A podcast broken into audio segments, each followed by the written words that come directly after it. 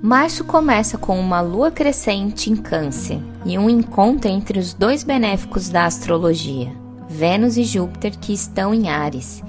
Esse é um dia para você encontrar clareza e foco em qualquer situação. Observe o que está ao seu redor. Oportunidades se abrem, trazendo resoluções, ganhos e vantagens.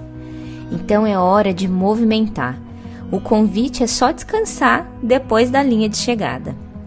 Este é um dos momentos mais potentes do ano para você confiar nos seus talentos, se permitindo e ser guiado pela sua intuição. O que você quer expandir agora? Comece. É muito mais do que assoprar canela no primeiro dia do mês. Comece, pois até amanhã esse encontro entre Vênus e Júpiter abençoa novos projetos. O que está fora também está dentro. O que acontece nos céus também acontece com a gente já que toda essa mudança também é favorecida no nível pessoal. E no final do dia, a Lua faz um trígono com o Sol e quadra Vênus, razão e emoção, para a gente integrar toda essa movimentação que a gente deseja.